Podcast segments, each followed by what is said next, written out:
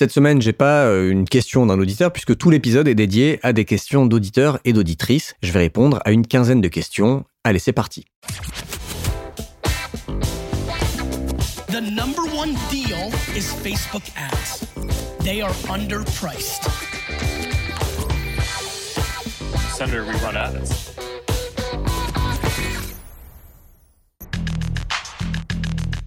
Bienvenue dans No Pay No Play, le podcast qui résume vite et bien tout ce que vous devez savoir si vous utilisez la publicité Facebook pour développer votre business. Je suis Joseph Dogno du blog Neomédia, je suis consultant spécialisé en Facebook Ads et je vous retrouve tous les 15 jours pour vous aider à mieux utiliser l'outil publicitaire de Facebook et d'Instagram. J'espère que vous allez bien. Je vous retrouve aujourd'hui pour un épisode solo après quelques interviews. Ça va être une FAQ, la troisième FAQ de No Pay No Play. Je vais répondre à une quinzaine de questions que j'ai reçues ces derniers temps que je n'ai pas le temps de traiter dans chaque épisode. Si vous venez de découvrir No Pay No Play, je vous invite à vous abonner ou à suivre No Pay No Play sur votre appli de podcast préféré, comme ça vous ne raterez pas les prochains épisodes.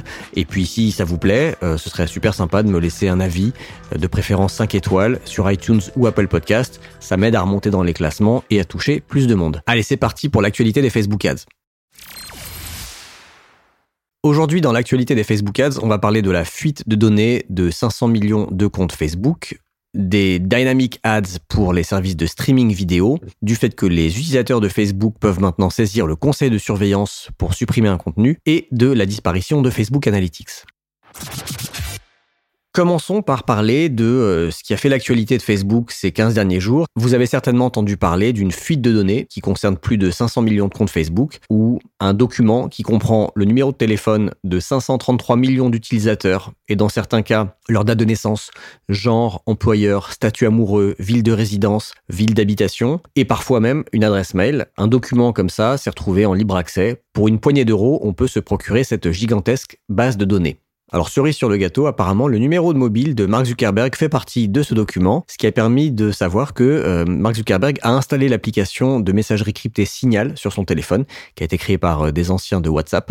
Alors on ne sait pas s'il l'utilise, mais en tout cas il l'a installé.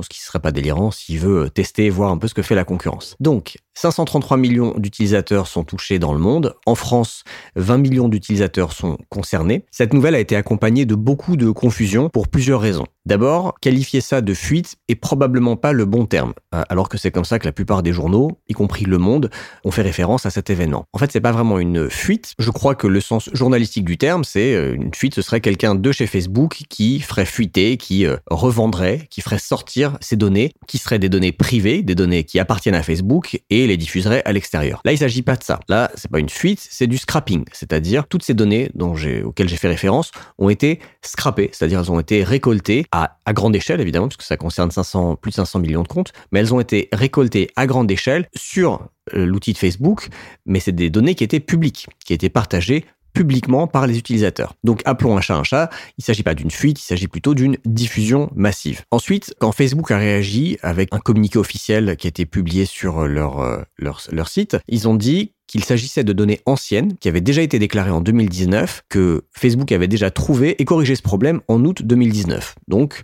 on a cru, moi le premier, qu'il s'agissait d'une base déjà connue de Facebook depuis 2019, qui était disponible sur le dark web, qui avait un peu disparu des radars et qui là ressurgirait.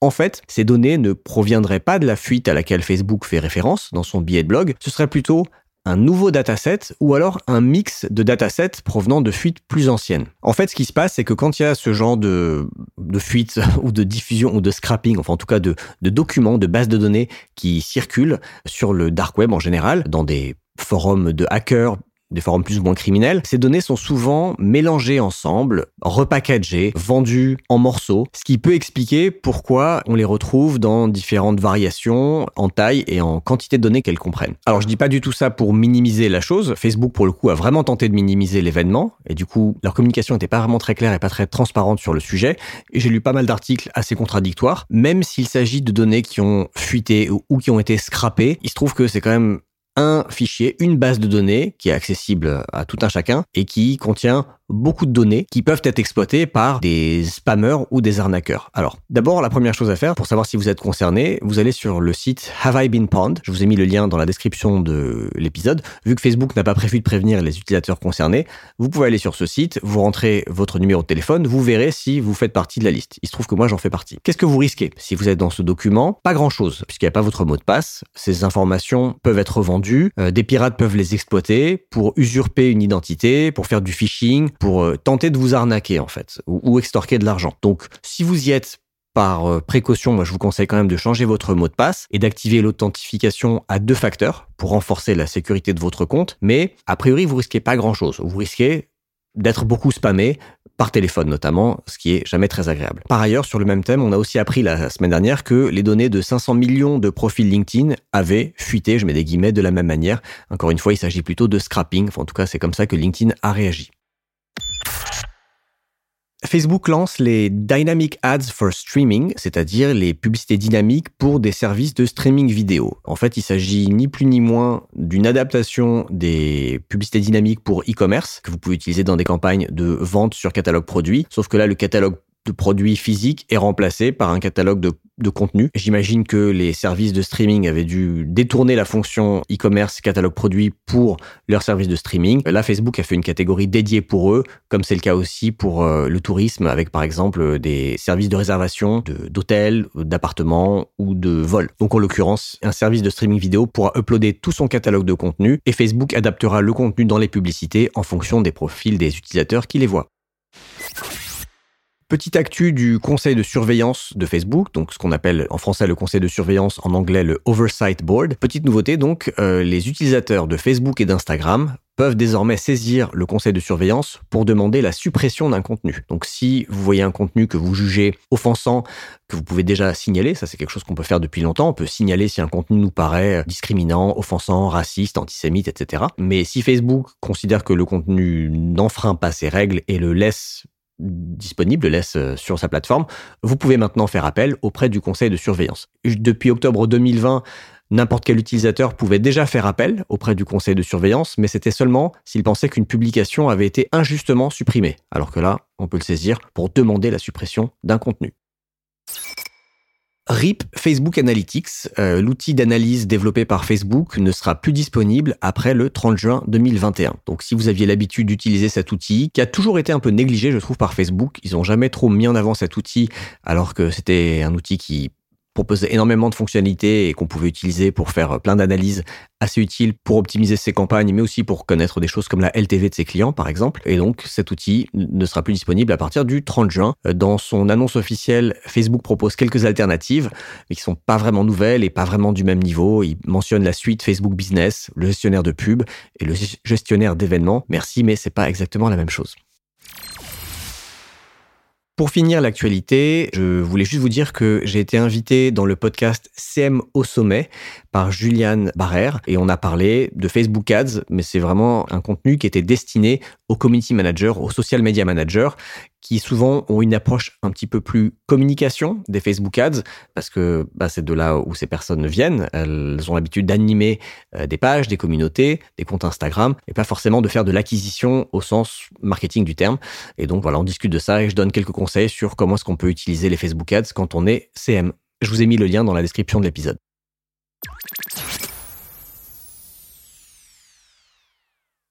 Cette semaine, j'ai pas euh, une question d'un auditeur puisque tout l'épisode est dédié à des questions d'auditeurs et d'auditrices. Je vais répondre à une quinzaine de questions. Allez, c'est parti. Hugo sur LinkedIn me demande, je cite, Bonjour Joseph, petite question, je travaille chez l'annonceur et je vais déployer des campagnes Facebook pour 3-4 business units où il y a 1 à 3 sites web par business unit. Dois-je créer un compte publicitaire par site ou par business unit? Que me recommandes-tu? Merci Hugo pour ta question. Moi, j'aurais tendance à te dire, par souci de simplicité, de faire un compte pub par business unit et non pas un compte pub par site. Parce que si tu as 3-4 business units avec 1 euh, à 3 sites par business unit, tu peux te retrouver, dans le pire des cas, enfin au maximum, avec 12 comptes pubs différents. Ce qui peut être assez lourd, assez fastidieux à gérer. Donc moi, j'aurais tendance à dire, fais plutôt un compte par business unit. Dans chacun de ces comptes, tu vas devoir créer des campagnes différentes pour chacun des sites pour lesquels tu vas faire de la publicité. Donc, il faudra bien les, je pense, les nommer. Euh, en les nommant correctement, tu devrais t'y retrouver avec des filtres, mais du coup, tu vas te retrouver peut-être avec, euh, dans un même compte, avec plusieurs campagnes d'acquisition pour les différents sites, plusieurs campagnes de retargeting pour les différents sites. Voilà comment moi je le ferais. Après, c'est difficile de te donner un conseil vraiment précis parce que je ne connais pas le contexte. Je sais pas, euh, est-ce que dans ces business units, chacun des sites vend des produits similaires? Est-ce que c'est des produits complètement différents? Il faudrait que j'en sache un peu plus pour te dire précisément, mais voilà, avec les infos que j'ai, moi je te dirais un compte pub par business unit.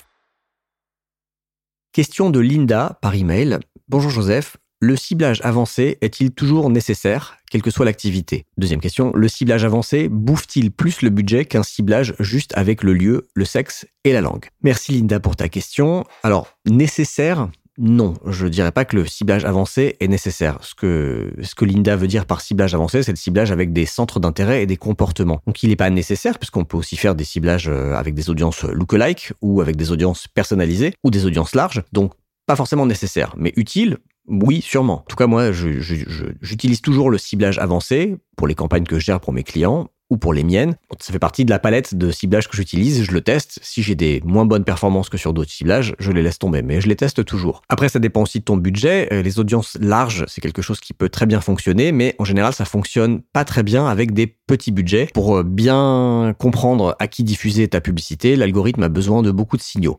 Donc, euh, si tu as un petit budget, il vaut mieux probablement utiliser, il vaut mieux guider un peu l'algorithme utiliser des, des, audiences que tu définis avec des centres d'intérêt ou des comportements. Si tu as beaucoup de budget, tu peux taper sur des audiences larges. Et pour répondre à ta deuxième question, est-ce que le ciblage avancé utilise plus de budget qu'un ciblage juste euh, démographique? Non. En fait, le, je comprends pas très bien ta question parce que le budget, c'est toi qui le définis. Donc, euh, tu vas définir 10 euh, euros par jour, par exemple, peu importe le ciblage que tu utilises, tu ne dépenseras pas plus de 10 euros par jour. Maintenant, en général, les CPM sont plus élevés, plus tu vas cibler une audience. Donc, si tu fais un ciblage uniquement avec le lieu, le sexe et la langue, ton audience va être plus large et a priori, le CPM sera plus bas que si tu, euh, si tu cibles plus l'audience avec des centres d'intérêt. J'espère que c'est clair et que j'ai répondu à ta question, Linda.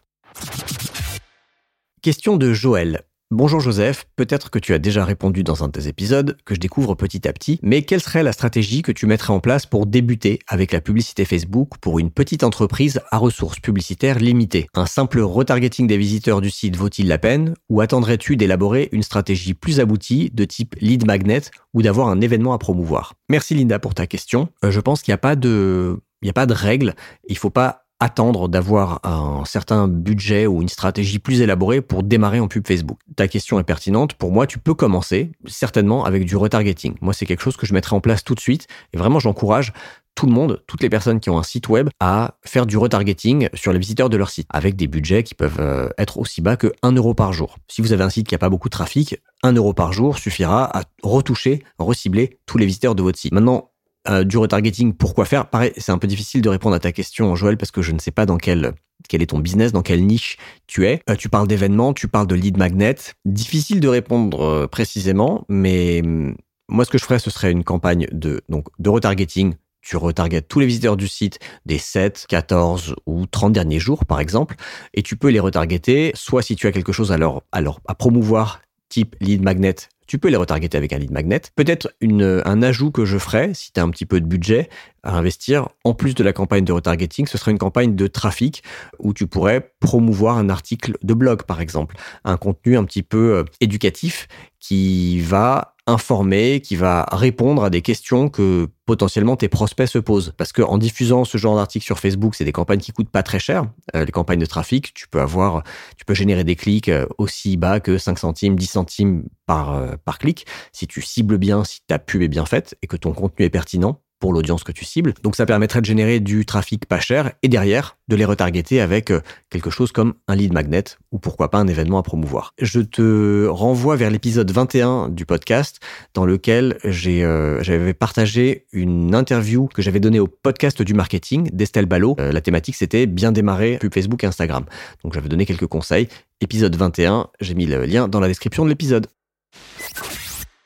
Question de Wilfried. Je viens tout juste de lancer une agence de marketing spécialisée sur la publicité sur Facebook. Mon problème concerne la pratique. Étant donné que je suis un débutant, les entreprises ne me font pas confiance parce que je n'ai pas de preuves concrètes à leur montrer, mis à part mon certificat obtenu sur Open Classroom.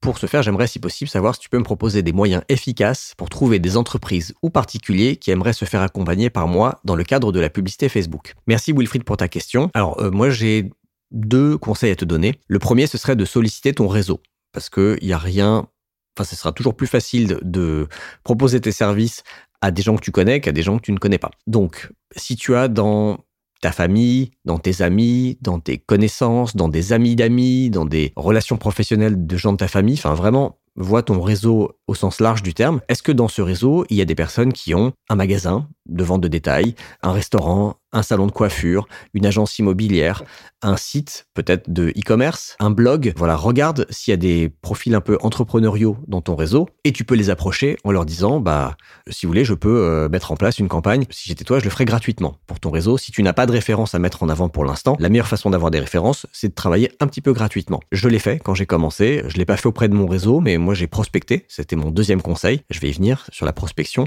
mais d'offrir ces services gratuitement, pas ad vitam aeternam. Moi je le faisais pendant un mois je disais aux, boîtes que j'approchais, je peux mettre en place et piloter une campagne pour vous pendant un mois, vous n'avez qu'à payer la dépense, et je leur parlais d'un budget vraiment très faible, comme 100 euros ou 200 euros sur le mois, qu'ils avaient à payer auprès de Facebook. Moi, ils n'avaient pas à me payer. Et puis, au bout d'un mois, on pouvait faire un bilan. S'ils étaient satisfaits des performances en termes de trafic, de prospects générés, de ventes, eh ben, on pouvait s'asseoir et envisager une, collaboration en plus long terme, ce qui était beaucoup plus facile à faire une fois que j'avais un peu fait mes preuves. Donc, je commencerai par le réseau. Et puis, donc, deuxième conseil, ce serait de prospecter. Tu peux prospecter par mail, par LinkedIn, par téléphone. L'essentiel, c'est d'identifier des sociétés avec qui tu aurais envie de travailler et peut-être des sociétés pour qui tu sens que tu pourrais leur apporter quelque chose. Déjà, il faut que ce soit des boîtes euh, d'une taille, enfin d'une envergure assez petite probablement, qui ne font pas de pub Facebook. Donc, une petite astuce que tu peux utiliser, que j'avais utilisé aussi, c'est d'aller regarder si les boîtes que tu cibles ont le pixel Facebook sur leur site. Si elles ont le pixel Facebook,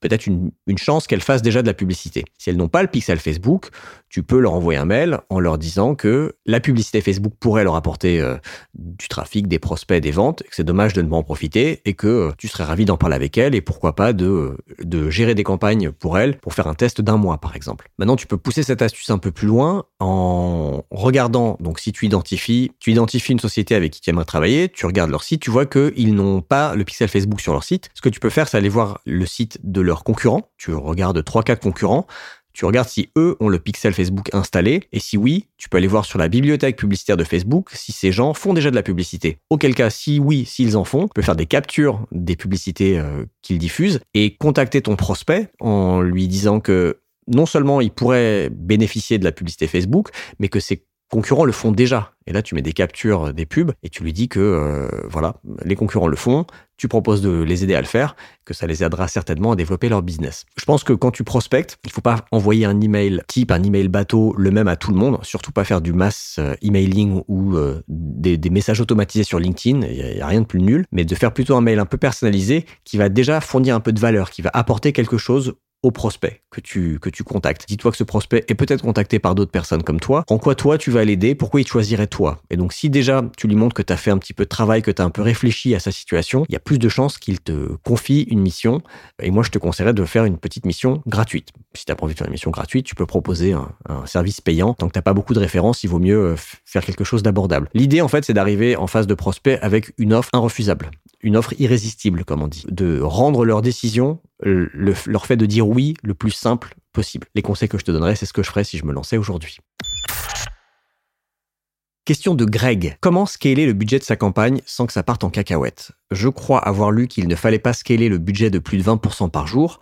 Le problème est que lorsqu'on commence avec un budget à 10 euros pour tester, ça peut prendre du temps. Même en faisant une règle automatique, après un moment, les prix s'envolent. Si je tue la campagne et que j'en refais une avec un budget directement plus élevé, la phase d'apprentissage recommence, et si je veux scaler ensuite, même problème. Je ne comprends pas pourquoi, et je n'arrive pas à scaler sans que ça pose de problème. Merci Greg pour ta question. Ah, le scaling, vraiment question éternelle. Euh, on ne sait jamais trop comment faire pour euh, scaler une campagne qui marche. J'en ai déjà parlé dans ce podcast, mais il y a deux manières de scaler, le scaling vertical et le scaling horizontal.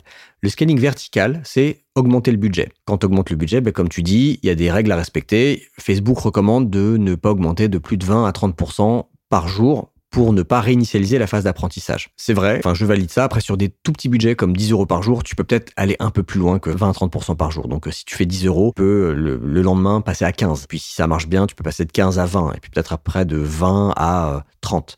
Sur des petits montants, ça, ça passe un peu mieux. En fait, il faut juste garder un truc en tête, c'est que quand tu augmentes le budget, tu ne fais que accélérer ta campagne et raccourcir sa durée de vie. Si tu ne changes pas ton audience cible et que tu commences avec un budget de 10 euros par jour sur une audience de 1 million de personnes par exemple, et que tu scales et donc tu augmentes et que tu passes à un moment, tu arrives à un budget de 100 euros par jour, tu n'as pas rajouté des nouvelles personnes. Tu cibles toujours que 1 million, simplement, tu vas les toucher plus vite. Donc c'est tout à fait normal que si c'est ta seule approche du scaling, c'est tout à fait normal qu'à un moment les performances se dégradent parce que ton audience, elle est définie, elle est délimitée, et dans cette audience, il y a un nombre délimité de personnes susceptibles d'être intéressées, que tu recherches du clic, du prospect, des ventes ou des installations d'appli. Il y a un nombre de personnes chaudes, tièdes, on va dire, qui est limité. Donc, accélérer euh, la campagne en augmentant le budget, c'est bien, mais voilà, il faut juste garder en tête que ta campagne va durer moins longtemps. D'où l'intérêt d'avoir aussi une approche de scaling horizontal en parallèle. Le scaling horizontal, c'est quoi? C'est deux choses élargir son audience, cibler de nouvelles audiences et créer de nouvelles pubs. Donc ça fait trois choses, pardon. Élargir son audience, ben, imagine tu, euh, tu es parti sur une lookalike, par exemple 3% de tes clients. Si ça marche bien et que tu veux scaler, certes augmente ton budget, mais remplace ta lookalike 3% par une lookalike 5%. Comme ça, si en même temps, en parallèle, tu augmentes le budget et tu augmentes la taille de ta campagne, là, pour le coup, tu scales vraiment puisque ta campagne va pouvoir durer plus longtemps. Autre euh, approche, c'est si tu as créé une audience par centre d'intérêt qui marche bien, tu peux activer le prolongement du ciblage avancé, où là tu autorises Facebook à sortir du cadre de ces centres d'intérêt et d'aller chercher d'autres personnes que l'algo juge susceptibles d'être intéressées par tes pubs. Donc, soit tu élargis une audience existante, soit tu cibles de nouvelles audiences. Bon, vraiment, tu pars sur de, des audiences que tu ne touchais pas encore, pas du tout, jusqu'à maintenant dans ta campagne. Et la troisième chose que tu peux faire pour scaler horizontalement, c'est de créer des nouvelles pubs. Et créer de nouvelles pubs, de préférence, avec des formats publicitaires différents. Donc, si tu faisais surtout de l'image, fais de la vidéo, fais euh, du carrousel, fais du diaporama. On n'utilise pas exactement les mêmes formats qu'avant, ce qui permettra à Facebook de montrer ta pub à des nouvelles personnes, des personnes, euh, parce qu'il y a des personnes qui sont surtout branchées par la vidéo. Si tu ne diffuses que des vidéos, tu vas avoir du mal à sortir de cette audience-là. Alors que si tu rajoutes du carrousel et de l'image, tu pourras toucher d'autres personnes. Tu peux aussi bien sûr changer les visuels et le texte. Et puis, autre chose euh, auquel on pense pas forcément pour scaler une campagne, c'est de changer d'offre c'est de communiquer sur une nouvelle offre. Si tu n'as pas qu'un seul produit à vendre, si tu n'as pas qu'un service à vendre, tu peux scaler, dépenser plus d'argent en communiquant sur plusieurs offres à la fois. Voilà les conseils que moi je te donnerais. Après, je t'invite à écouter l'épisode 49 du podcast avec euh, Jean de Pixpay qui lui explique comment il a fait pour scaler l'acquisition de Pixpay de 50 000 euros par mois à 100 000 euros par mois.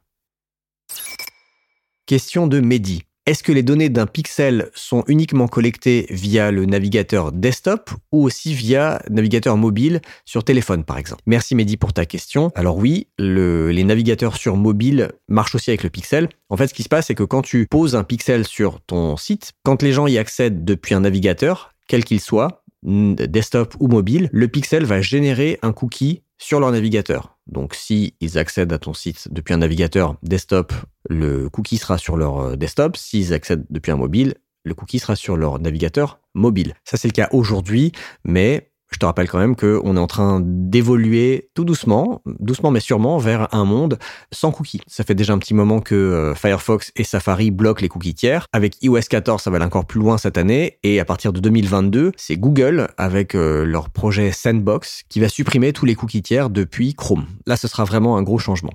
Mais en tout cas, pour le moment, on est en avril 2021, oui, les personnes sont traquées grâce au pixel Facebook qu'ils euh, viennent sur ton site depuis desktop ou depuis mobile. Question de Thierry. Est-il possible qu'une marque fasse des pubs sur la page d'une autre entreprise? Oui Thierry, tout à fait, c'est possible. Euh, en fait, il suffit de demander l'accès à la page avec autorisation de créer des publicités. Donc si toi, par exemple, tu as un compte euh, publicitaire et que tu aimerais diffuser des publicités au nom d'une page qui n'est pas la tienne, mais tu veux que ça se fasse depuis ton gestionnaire, tu veux payer les campagnes, tu veux euh, les piloter et, et, voir les résultats, il te suffit de demander depuis ton business manager, tu demandes l'accès à la page en question avec autorisation de créer des publicités. Et ça, ça te permettra de diffuser des publicités pour cette page. Il suffira quand tu crées la pub dans ton compte pub de bien sélectionner la page de ton partenaire au niveau de la publicité. Question de Benjamin.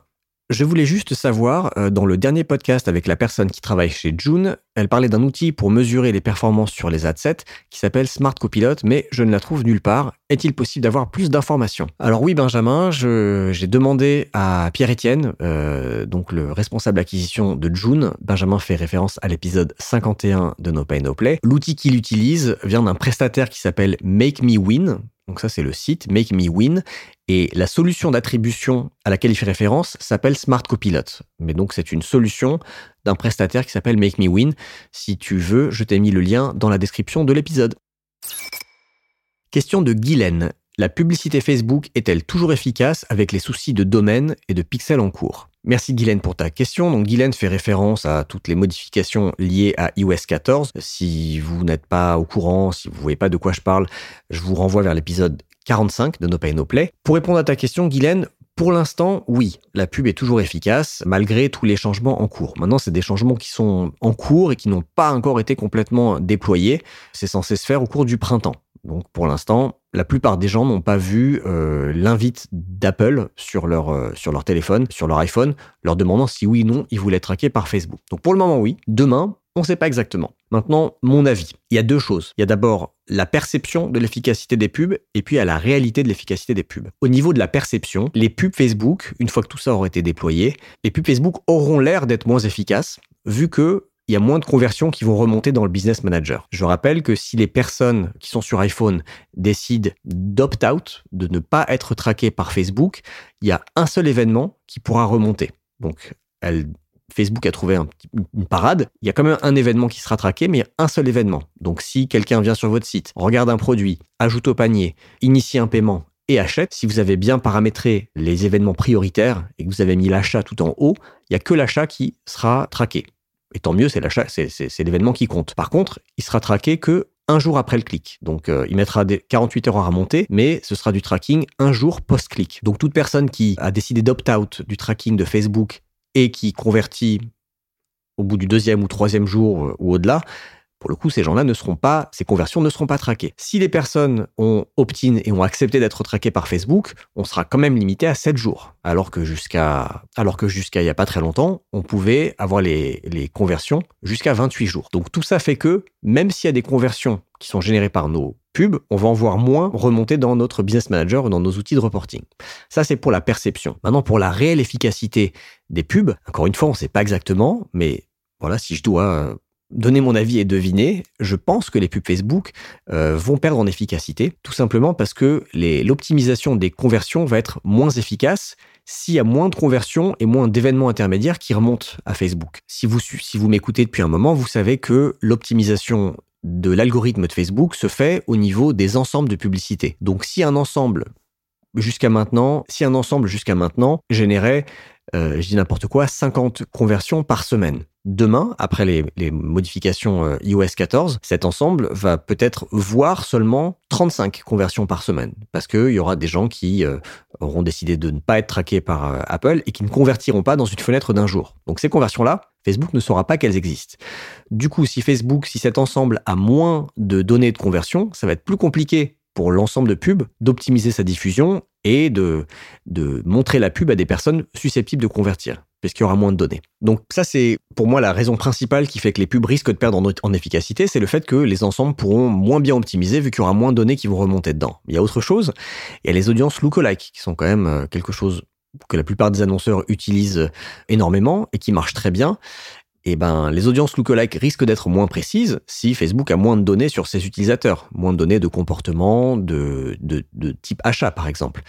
Et puis, euh, la troisième chose, c'est que les audiences de retargeting seront plus petites. Aujourd'hui, on peut retargeter toutes les personnes qui viennent sur notre site, à condition qu'elles aient pas un ad blocker, dès que le pixel en fait s'active. Demain, toutes les personnes qui opt-out du tracking sur iOS 14, ces personnes-là, on ne pourra plus les retargeter du tout. Donc, ce qui risque de se passer, c'est que euh, les annonceurs vont probablement devoir aller vers un ciblage un peu plus large, qui sera moins précis, que ça soit en termes de, d'audience d'acquisition comme les lookalikes. On va peut-être devoir augmenter la taille de ces lookalikes. Peut-être qu'on va devoir faire des audiences plus grosses en termes de centres d'intérêt ou tout simplement des audiences sans ciblage. Si c'est le cas, c'est pas trop un problème parce que c'est déjà la tendance depuis un certain temps. Pour ça, je vous renvoie aux épisodes 22 et 23 de No Pay No Play sur le machine learning, l'intelligence artificielle, l'automatisation, où j'ai beaucoup parlé des audiences larges, sans ciblage.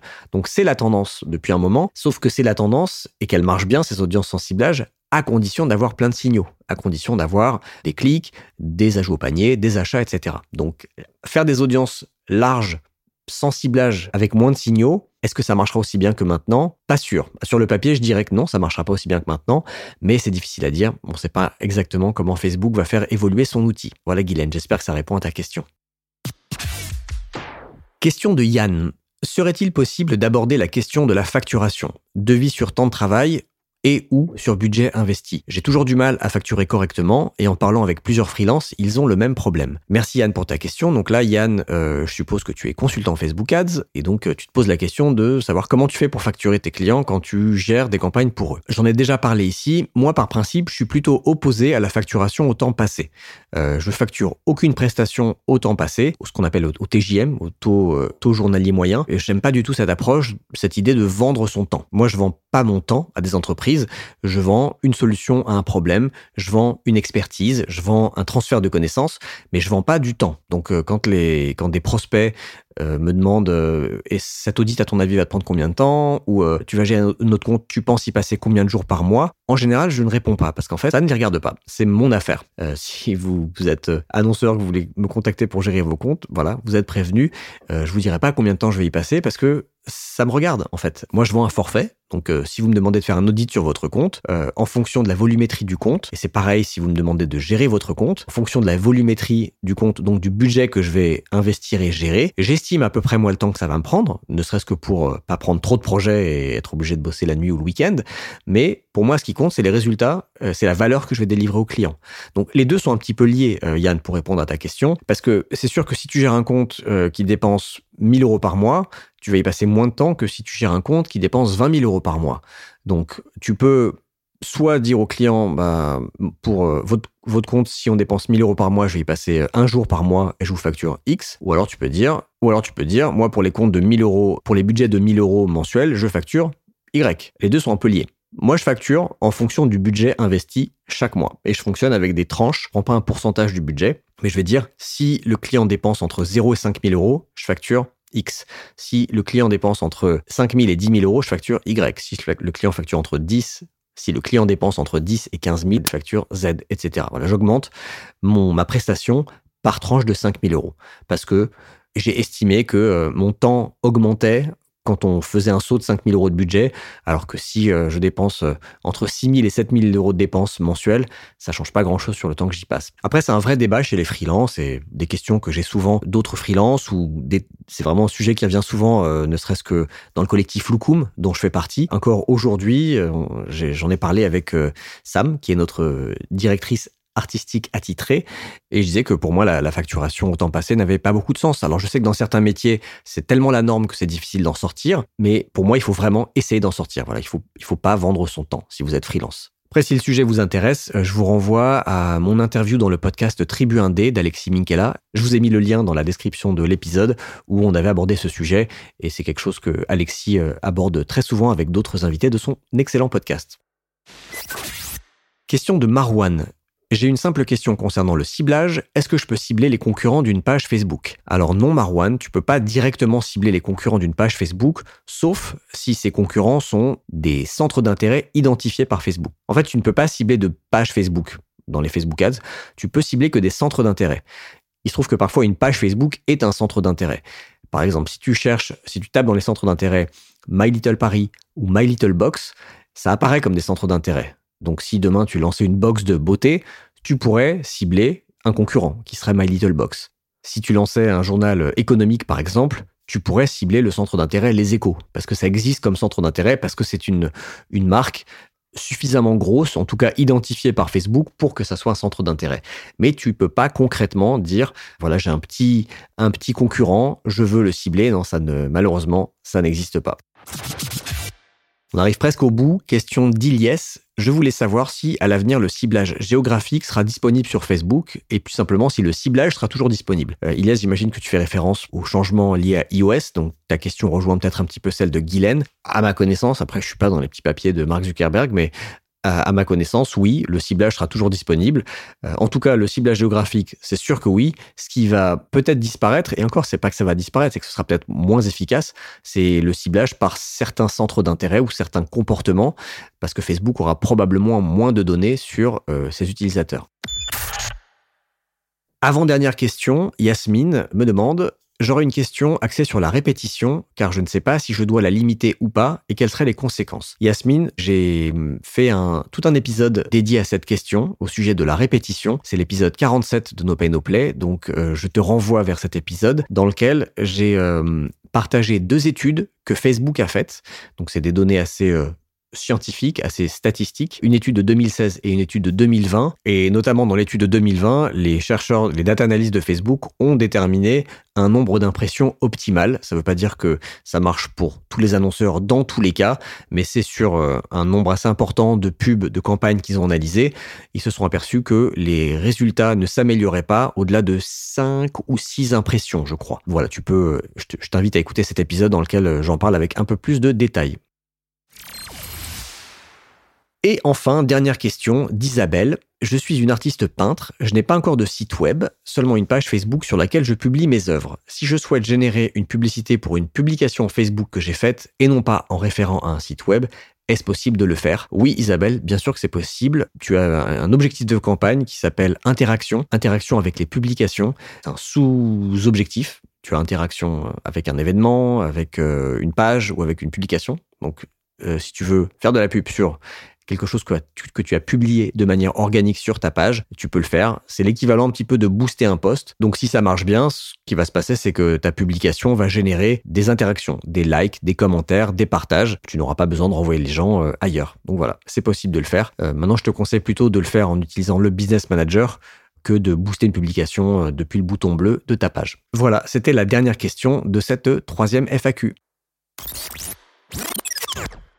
Bon bah voilà, j'ai répondu à une quinzaine de questions d'auditeurs, d'auditrices. Euh, J'en ai encore quelques-unes en stock parce que l'épisode, là je vois, l'enregistrement fait déjà 50 minutes, donc c'est assez long. J'essaie de pas faire des épisodes aussi longs d'habitude, mais en même temps de temps en temps c'est pratique de, de, regrouper toutes les questions sur un seul épisode FAQ. J'en ferai d'autres. Je pense que voilà, deux, trois, deux, trois fois dans l'année je ferai ça pour rattraper mon retard. En tout cas, si vous avez des questions, n'hésitez pas à me les envoyer. Euh, la plupart des gens que j'ai cités ici me les ont envoyés par mail. C'est des abonnés à ma newsletter. Ils répondent à un mail, ils m'envoient une question je la mets de côté et un jour j'y réponds. Vous pouvez aussi m'envoyer une question euh, sur LinkedIn ou directement en commentaire sur euh, Apple Podcast ou iTunes. Donc n'hésitez pas, j'y répondrai. Parfois longtemps après que vous la posiez, mais en tout cas en général je réponds à toutes les questions.